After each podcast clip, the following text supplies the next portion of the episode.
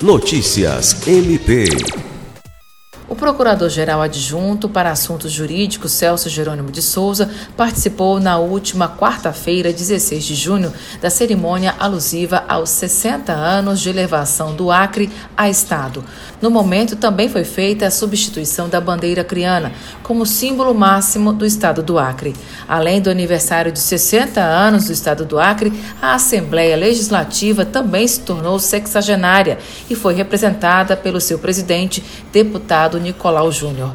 O Tribunal de Justiça do Estado do Acre foi representado pelo desembargador Luiz Camolês. Participaram também das celebrações na Praça da Gameleira o Corpo de Oficiais da Polícia Militar do Estado do Acre, do Corpo de Bombeiros, sargentos, cabos e soldados, além de deputados estaduais, representantes de administrações municipais, secretários de Estado, estudantes da rede pública de ensino e parte da população de Rio Branco.